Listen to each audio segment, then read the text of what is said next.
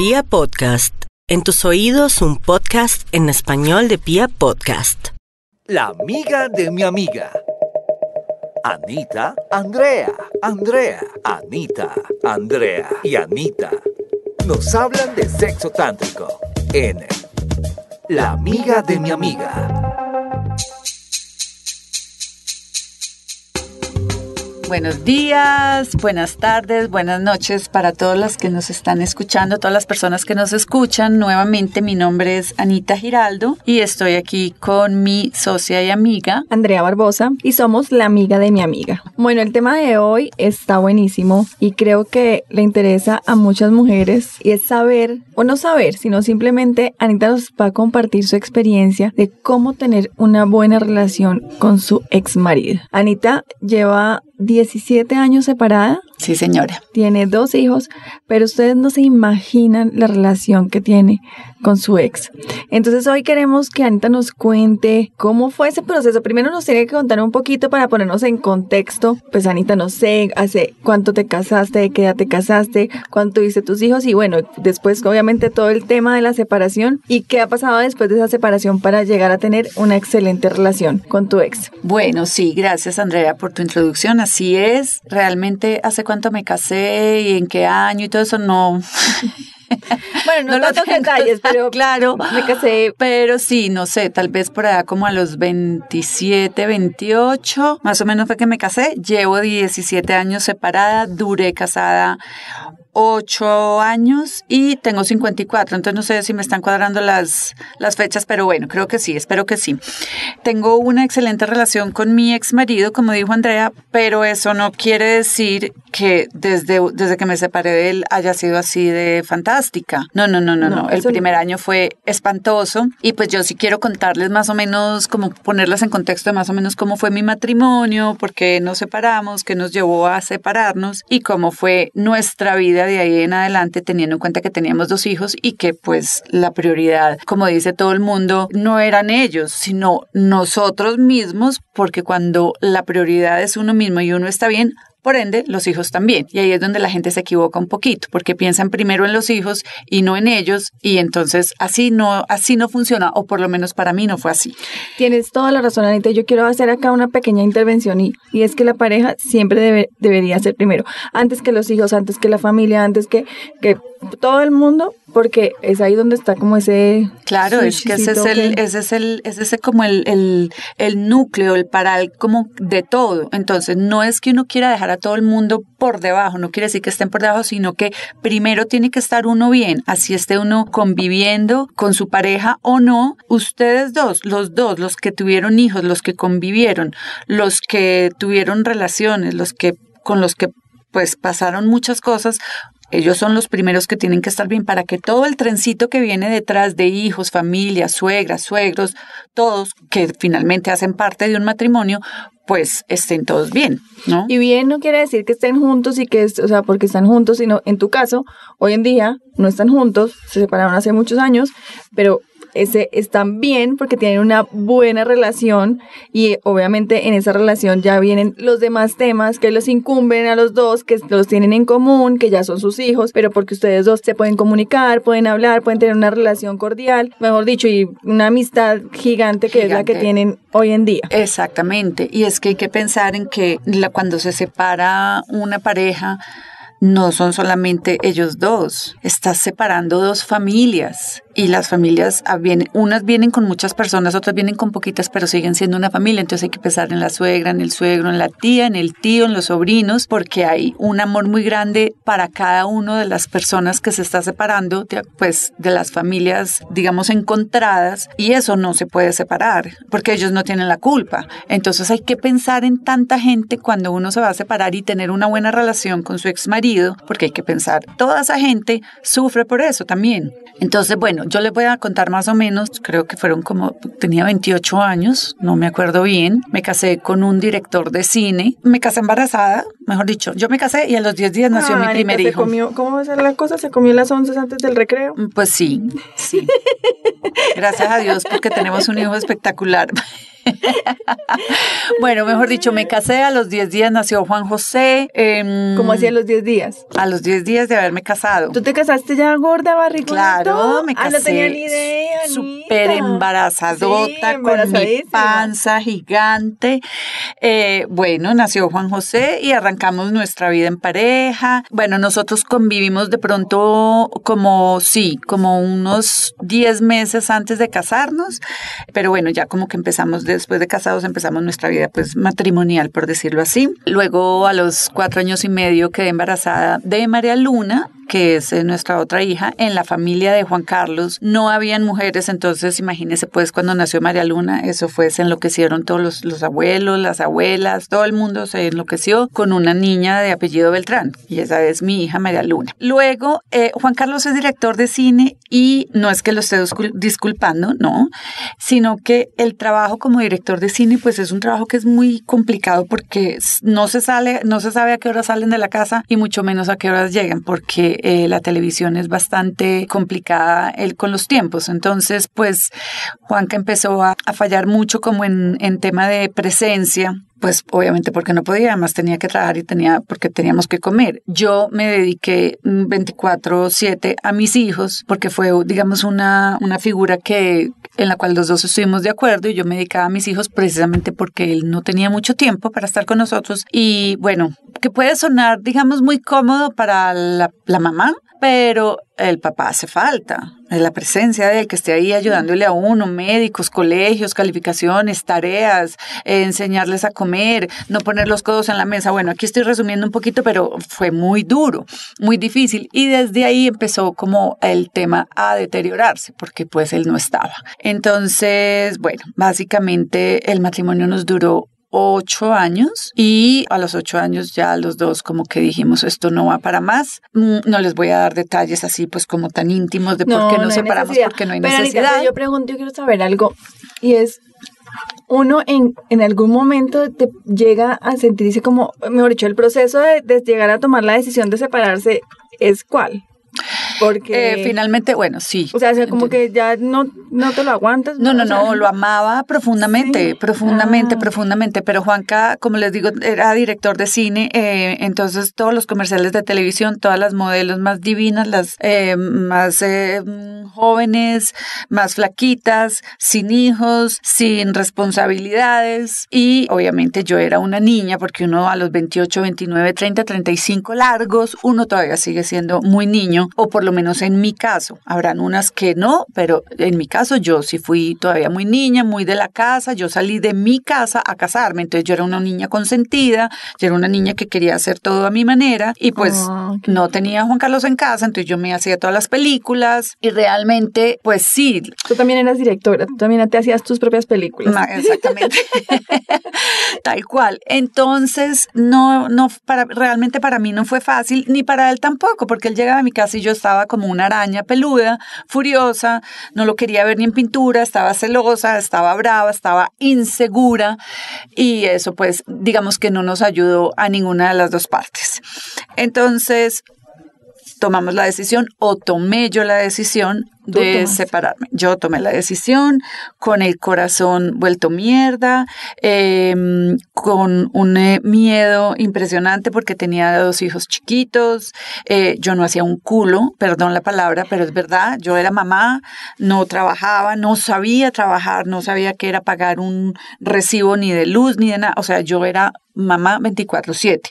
Como siempre, yo soy muy eh, dada a tomar, digamos que decisiones difíciles, me lleno de empoderamiento y las tomo y la tomé y le dije, te vas de mi casa, no quiero saber más de ti. Además, bueno, ya por allá hubo por allá un desliz de parte de él, uno que otro que le perdoné, pero llegó un momento en que pues ya... Ya la gota que rebosó la. Exactamente, eso no quiere decir que yo haya sido una santa tampoco, no, porque pues como yo también estaba sola, pues yo también hice mis mis cosas, ¿no? No le puedo echar toda la culpa a Juan Carlos. La culpa de que nos separamos fue de los dos, O sea, de las circunstancias. Yo creo que eso, eso es algo, eso es algo que, que es clave para después uno decir que puede logra- lograr llegar a tener una buena relación, ¿no? Y es que- Aceptar. aceptar porque finalmente una relación es de dos y lo que dijimos, o sea, si tú estás poniendo la prioridad a tu pareja en todo momento, pero no es que acá es culpa tuya porque, culpa mía porque, no, pues una relación es de dos y, De entre lo- dos. y los dos, pues si se acaba, se acaba porque... por los dos.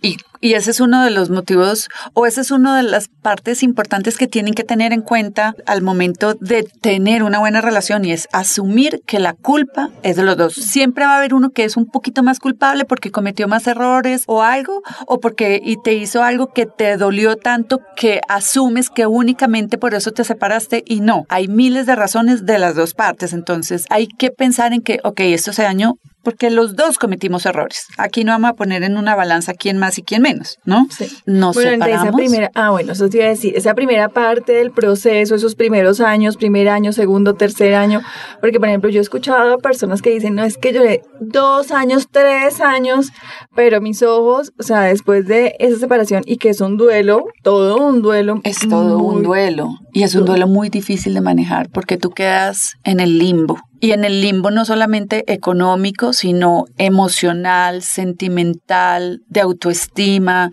de una cantidad de cosas. En mi caso, yo quedé así, yo quedé en un limbo sin saber para dónde coger. Juan Carlos era uno, es un hombre muy exitoso, todas las mujeres detrás de él, todas las mujeres querían cogerlo después de Anita para quedarse con él y entonces Anita pues obviamente quedó en la inmundez. Yo estuve un año, de verdad, nunca busqué ayuda, digamos, Claro, psicológica de nadie. Yo solita me encomendé, digamos que me encomendé a Dios. Voy a tratar de devolverme bien en, en ese tema. Yo me encomendé a Dios. Yo quería, porque hubo momentos en que quise morirme, realmente, de verdad, quise irme. Dije, Dios mío, no soy capaz con esto. ¿Yo qué voy a hacer? ¿Cómo me devuelvo para Medellín? Yo no tengo plata, yo no sé trabajar. O sea, fue un año espantoso. Yo sé que muchas mujeres que me están escuchando han sentido lo mismo que yo. Un año que estuve ciega de alguna manera, ciega de ojos, ciega de, me- de mente, porque no tenía la capacidad para pensar inteligentemente, sino que tú empiezas a pensar bajo el dolor y el estrés y el, sobre todo el orgullo de saber que alguien te dejó o así tú lo hayas dejado. Yo, en mi caso, yo lo dejé, pero enamorada de él.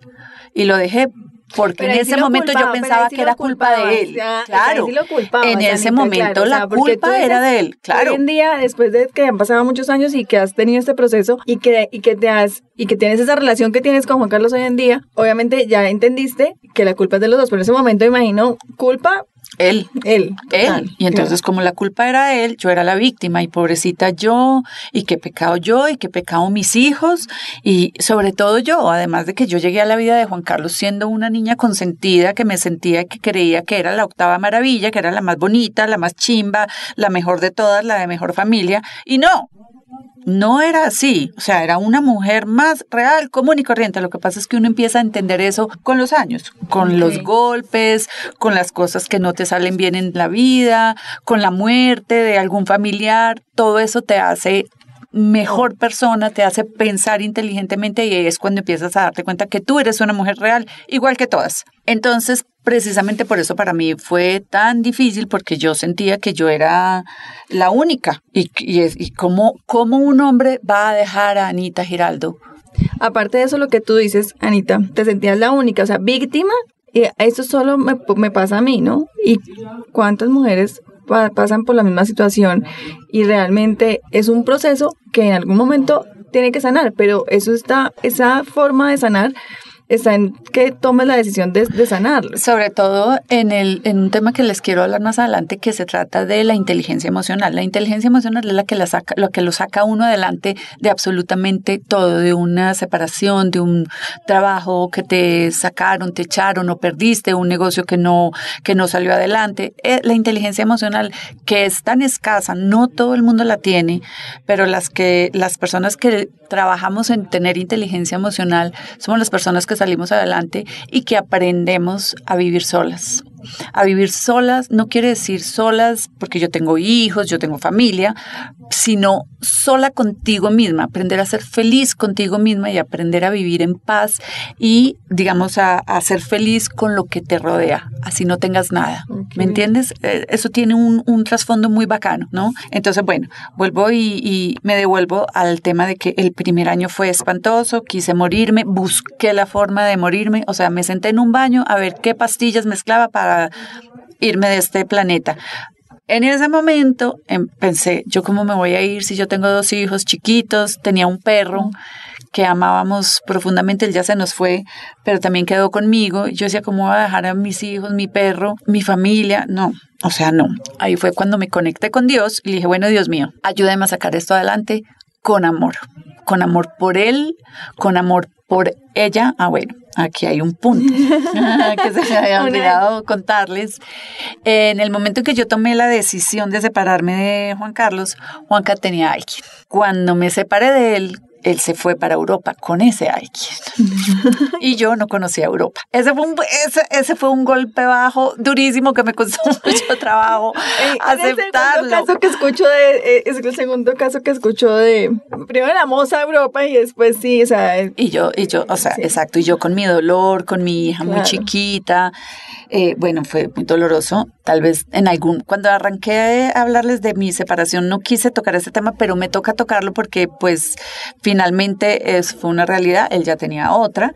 Y entonces por eso les digo, cuando yo me conecté con Dios, le dije, bueno, Dios mío, necesito que me ayudes a sacar adelante esto con amor por él, por ella, por mis hijos, por la familia, por todos. Y ahí fue que empecé a entender que la forma de tener una buena relación con mi ex marido era con amor. Entonces ya... la base de todo aquí es es el, amor, el amor propio, el amor por el prójimo, entender que las cosas eh, tienen un comienzo y tienen un fin, que digamos, en mi caso, eh, mi ex marido no es el único hombre, ni yo tampoco voy a ser la primera mujer que se separa. Y entender todo eso y aceptar todo eso hace que tú te encuentres con que se te cierra una puerta, pero se te abre otra. Sí, hay dolor, hay orgullo, hay em, odio por esas personas que te están haciendo daño, hay miedo a lo que va a pasar, a que te vas a quedar sola, que cómo vas a sacar adelante los hijos. Y entonces entras como en otra etapa, ¿no? Entras en una etapa en la que tienes que pensar en que ya no eres tú solita, sino que tienes eh, tus hijos y que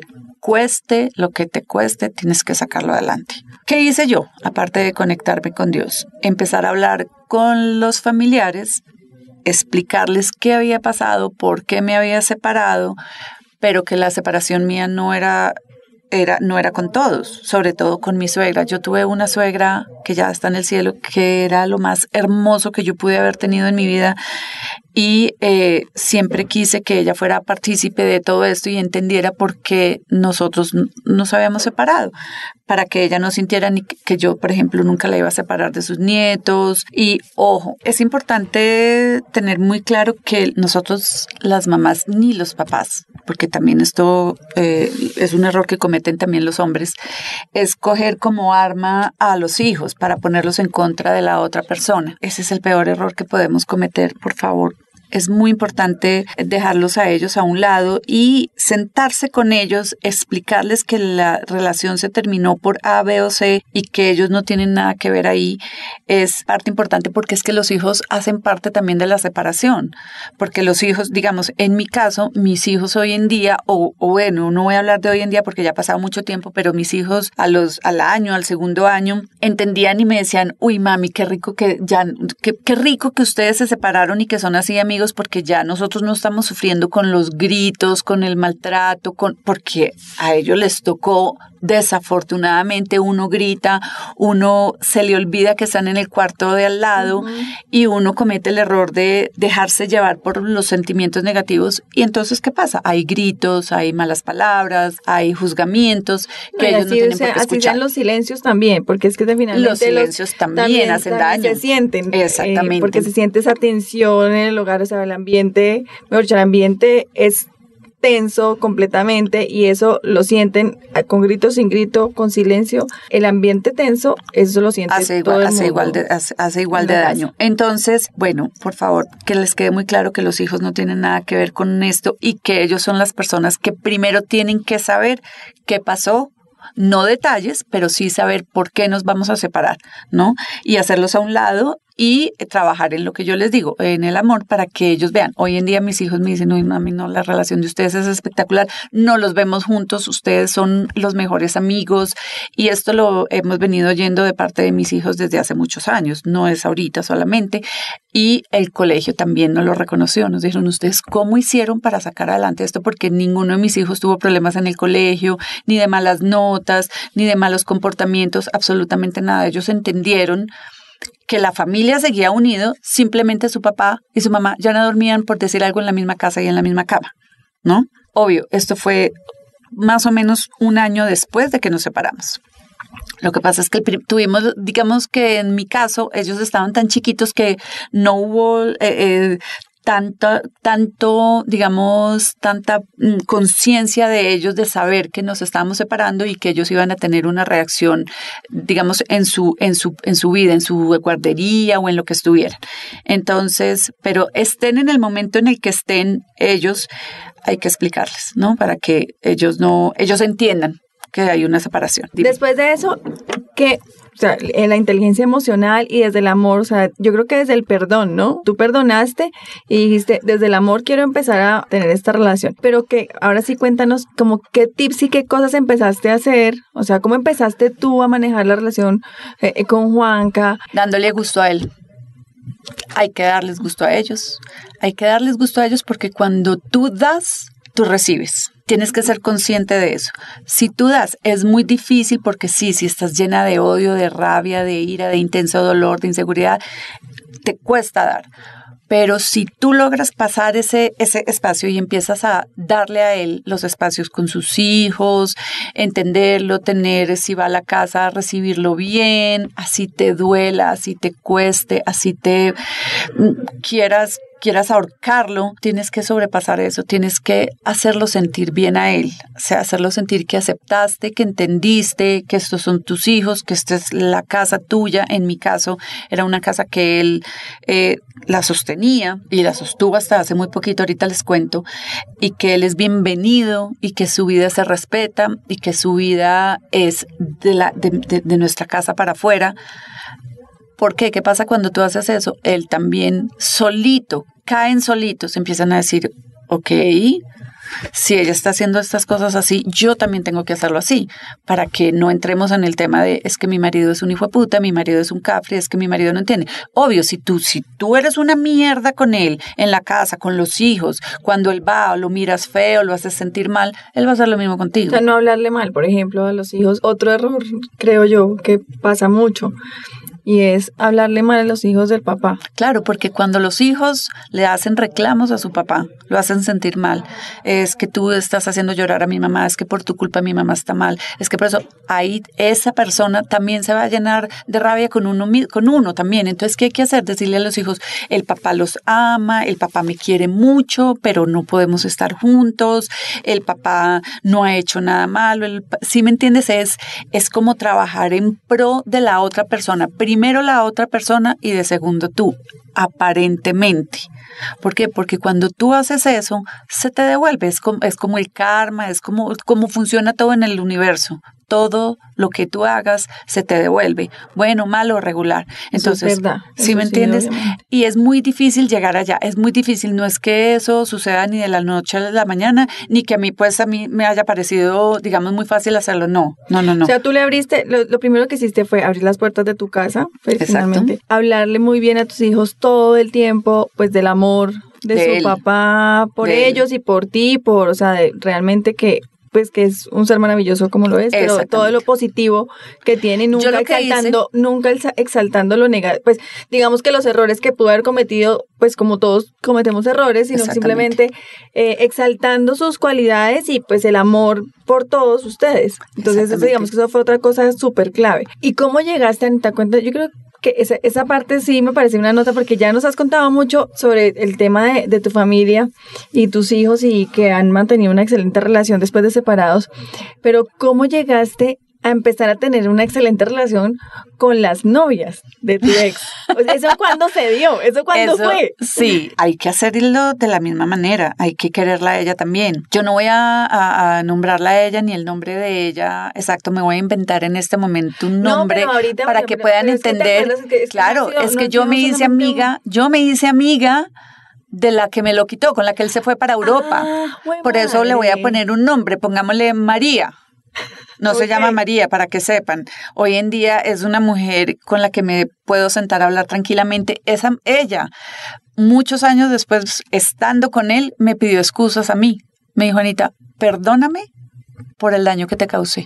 Ya es tarde, ya no hay nada que hacer, ya lo hice, pero yo quiero que sepas que tú eres una mujer espectacular, que si yo hubiera sabido que tú eras esta mujer que eres, yo creo que yo no me hubiera metido con Juan Carlos. Entonces, sí, pues. entonces- Pero creo que eso fue gran parte también del proceso para que tú de ahí pues sí, sí, digamos que pudiste perdonar a esa mujer que te lo quitó, vamos a decir así. Sí, pero Después de ahí en adelante, obviamente, las otras Y- novias ya... pues, exactamente, ya, era no, muy era fácil, era pan comido. Y es que finalmente hay que entender algo, ella no me lo quitó. No. eh, ¿Sí me entiendes? Y es lo que tendemos todas a hacer. Es que fulana me lo quitó. No, No, no, no. nadie te quita nada. Nadie, sí, nadie te quita nada. Eh, pasó porque tenía, Tenía que, que pasar, pasar. así, porque ella le dio otras cosas que yo en ese momento no le di, porque yo ya tenía problemas con él. Y tenemos que ser conscientes de que es así. Nadie te quita nada, porque nadie está contigo porque tú le estás dando algo. Alguien está contigo porque la relación funciona. Y si la relación no funciona, pues mira para otro lado. Es lo más humano, lo más normal, lo más real. Y ahí tenemos, y tenemos que entender eso. Es difícil, sí, niñas, es difícil. Esto es, yo sé que nos están escuchando sardinas, mujeres mayores, eh, mujeres de 20, 25, 30, todas las Casadas, mujeres. separadas. Y a todas nos aplica de la misma manera. Nadie nos quita nada. Ninguna mujer le quita un hombre a una mujer, a, un, a otra mujer. No, olvídense de eso. Si la relación no, furios- no funciona, el hombre mira para otro lado y uno también, no nos digamos mentiras. Yo también miré para otro lado, estando con Juan Carlos. Yo también lo hice porque no estaba funcionando. ¿Sí? Entonces, hay que ser humilde. ¿Saben? Hay que ser humilde, hay que eh, entender que tú también cometes errores, entender que tú no eres una mujer perfecta para, para que una persona esté contigo el resto de tu vida porque tú quieres. No. Todo tiene que ser, ahí todo tiene que haber un equilibrio. Entonces, nadie- a mí nadie me quitó nada. Por eso, cuando yo pude entender y saber que em, ella no me lo había quitado, yo dije, bueno, algo tuvo que tener ella en lo que yo estaba fallando para que Juan Carlos hubiera mirado para otro lado, ¿no? Y eh, María fue una mujer que, digamos, me hizo sufrir mucho, pero después ella solita sufrió por mí, porque sabía que se dio cuenta qué clase de mujer era yo, ¿no? Y segundo, porque su relación tampoco mm, funcionó. Existieron otras Marías. Claro. Otras. Después de ella hubo otras. Ella pensó que de pronto él iba a ser el hombre de su vida y tampoco funcionó. Entonces, pues es que el Pues, karma existe, sí, vuelvo y repito. Entonces, claro, cuando tú me haces la pregunta de cómo me hago amiga de todas, esa es otra, esa Pues, es otra claro, forma de ¿no? tener inteligencia emocional. Al enemigo únete. Pero ¿no? es que no es enemigo tuyo. Ya, ya no eran pues, enemigas mías. Entonces es lo que todo el mundo me dice, Anita, ¿cómo haces tú?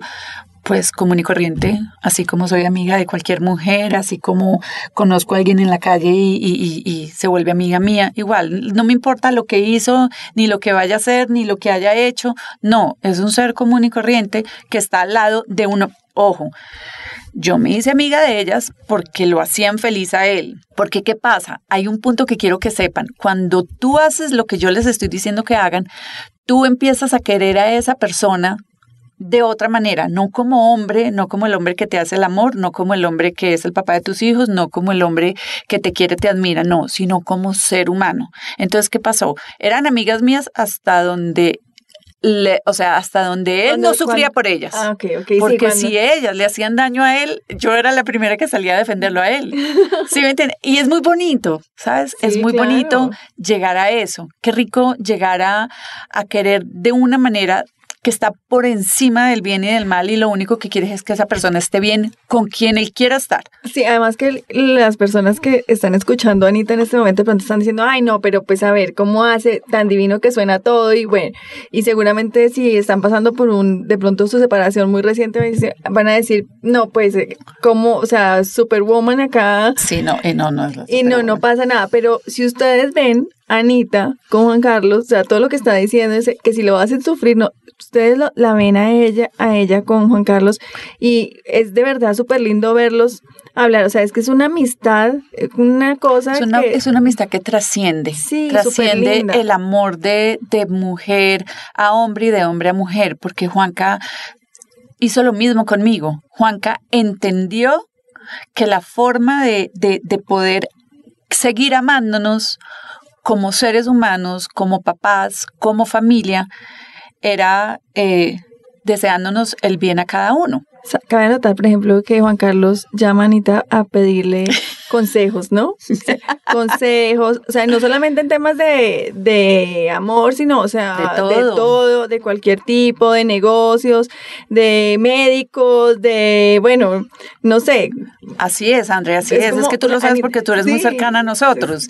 Y así y, y en eso se convierte ese el ex en un amigo verdadero, en un amigo real. Y no todo el mundo se puede dar ese lujo.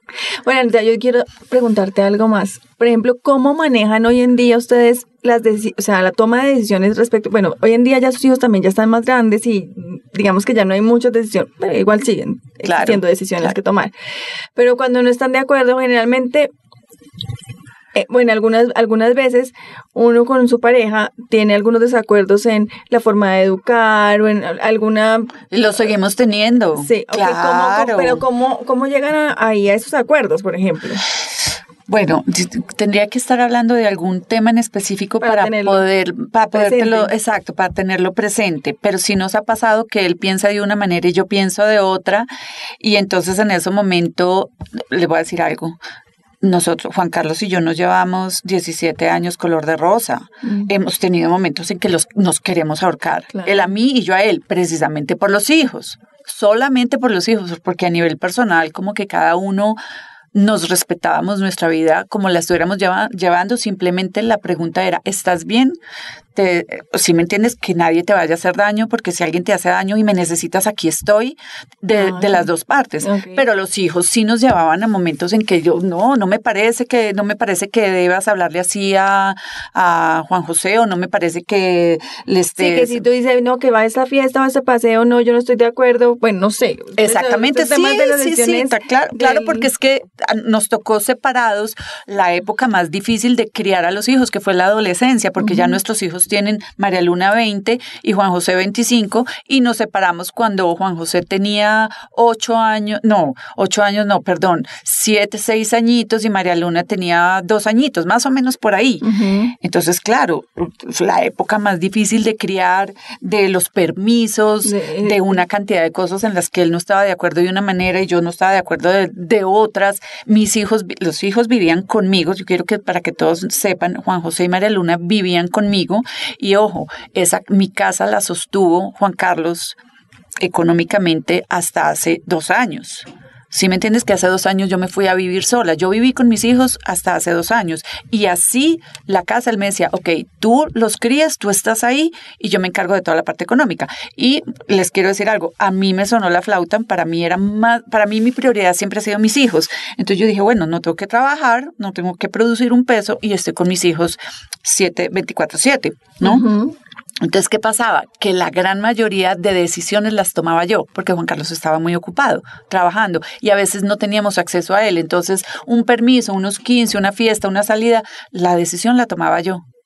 Sí. Y él ni se, digamos, hasta de pronto ni se enteraba, no se enteraba si salían o no, porque estaba en otra ciudad, en otro país, en alguna otra parte, o en la selva filmando y no había forma, de, hablar con él.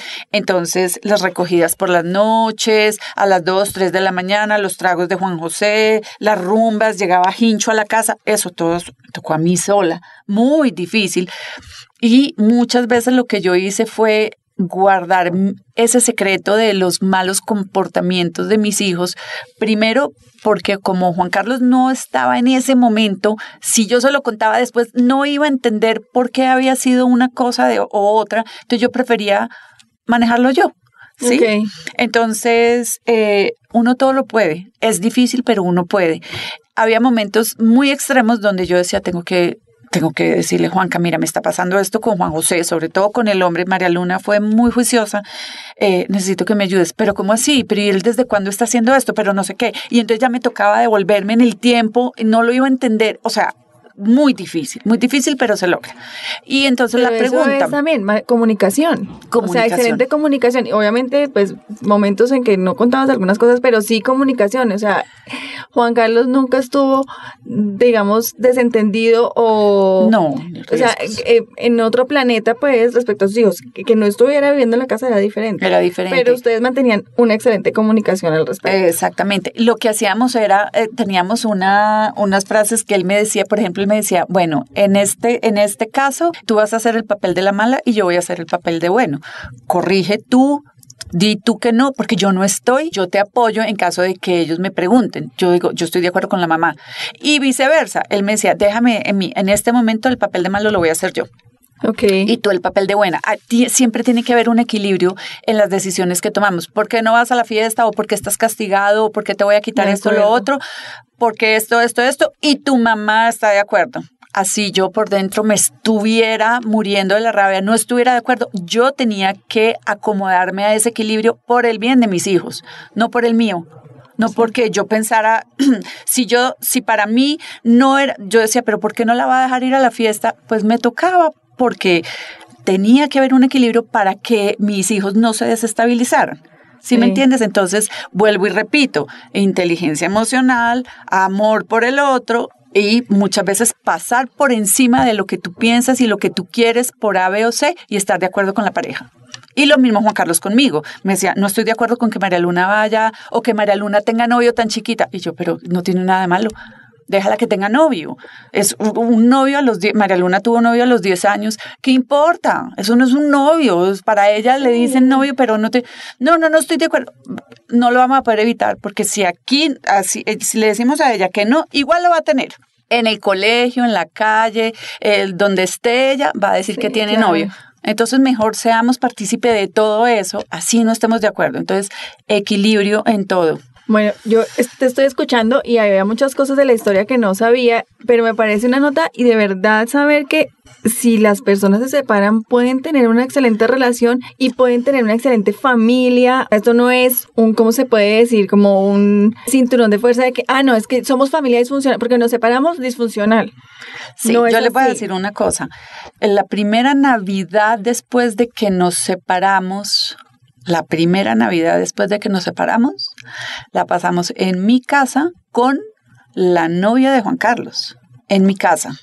La primera, La primera, real- yo no me acuerdo si la primera fue, digamos, eh, es que no me acuerdo qué fecha me separé, entonces me pude haber separado, no me acuerdo porque ya han pasado muchos años, en noviembre. Y la primera pudo haber sido un mes, Pero eso, mes está después. buenísimo. No tengo ni idea. Está Ay, qué buenísimo rico, lo no olvidé. Sí, porque, porque hay personas que tienen en el calendario, hoy estamos cumpliendo. Sobre todo las mujeres. Años Exacto. separados. No hagan eso, no hagan eso, porque, esa porque ¿para qué información te empieza a taladrar todo el tiempo en tu cabeza y no te deja avanzar ni evolucionar. Tienes que empezar a soltar, soltar, soltar. No tengo ni idea, no me acuerdo nada. Yo lo vida, único que sé. como el cumpleaños, qué delicia, estamos celebrando la vida. Bueno, Exactamente. si la quieres tener en la mente, Y pues me la tienes, pero pues estoy cumpliendo. No, pues. que, Exactamente, o sea, y le voy a decir una cosa, esa primera Navidad, para mí en ese momento, María no era de mi, de mi, o sea, no era que yo ni la quisiera ni nada, afectos, simplemente la respetaba, y la respetaba y les daba a mis hijos ese ejemplo.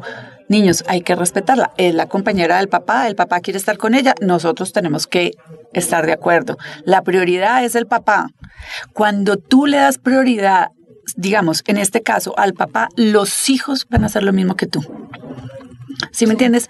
Mi papá, el respeto por mi papá, haya hecho lo que haya hecho, haya cometido errores, mi mamá haya llorado por él, no importa, porque eso vuelve y se devuelve, vuelvo y repito, el karma se devuelve. ¿Sí me entiendes? Entonces, fue una Navidad, digamos que yo no estuve eh, Feliz, feliz, sí, pues, internamente, pero si me veían, ah, yo estaba muy happy. Y, o- hola María, ¿cómo estás? ¿Qué más? Feliz Navidad, esta es tu casa, bienvenida. Tú.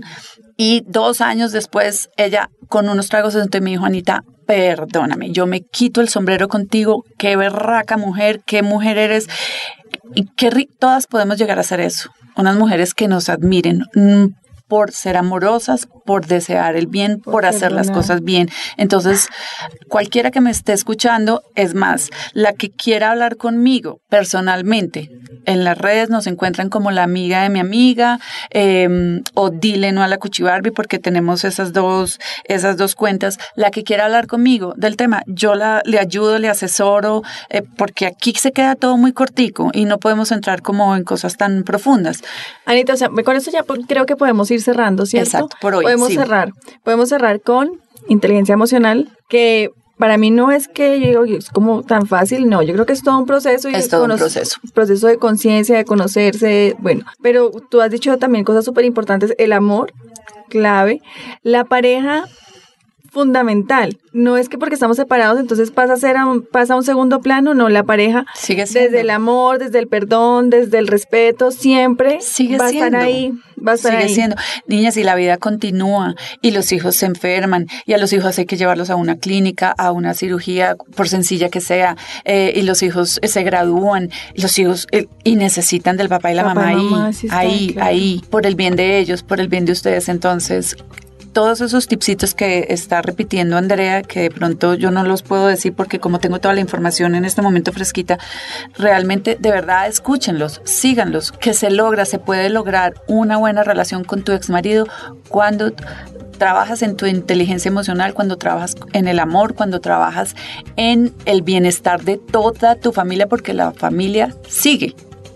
Y no, tú dijiste unos valores ahí también súper lindos, desde el respeto. Bueno, creo que nos diste muchos, muchos tips para las que quieran tener una buena relación con su ex marido. Y que lo que tú dices, el bienestar de tu familia, pero por ejemplo, eh, lo pusiste en muchos de las, conta- contando todas tus historias y tus cosas, lo pusiste siempre en prioridad tu expareja para lograr el bienestar de los demás. Y por ejemplo, jamás poner de escudo a los hijos por, porque Jamás. además el daño que les hace, que uno les puede llegar a hacer, yo creo que es gigante. O Es sea, gigante. es gigante.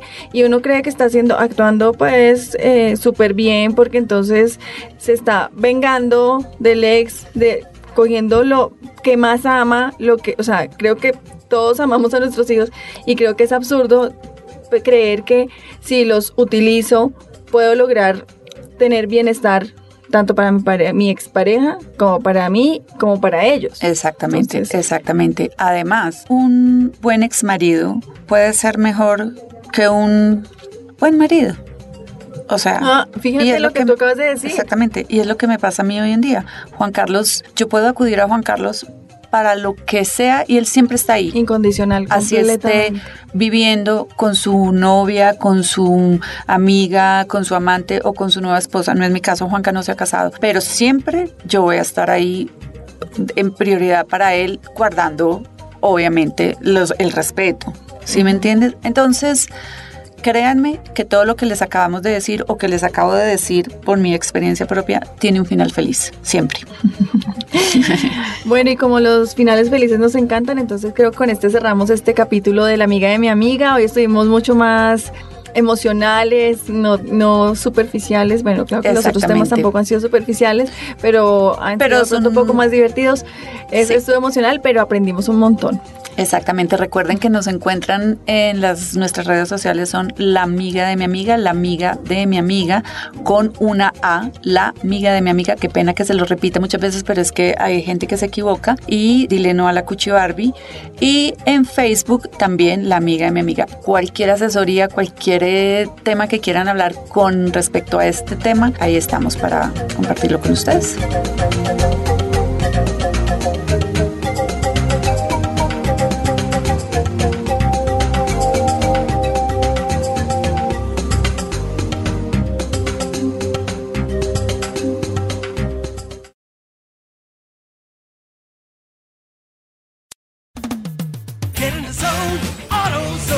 Bienvenido a AutoZone, donde siempre encuentras ayuda. ¿Tu auto no arranca? No te preocupes. Empecemos con probar tu batería gratis. Puede que solo necesites una recarga y también te ayudamos con eso. Si necesitas reemplazarla, estás en el lugar correcto porque tenemos opciones desde $79.99. En el destino número uno para baterías, tenemos la solución.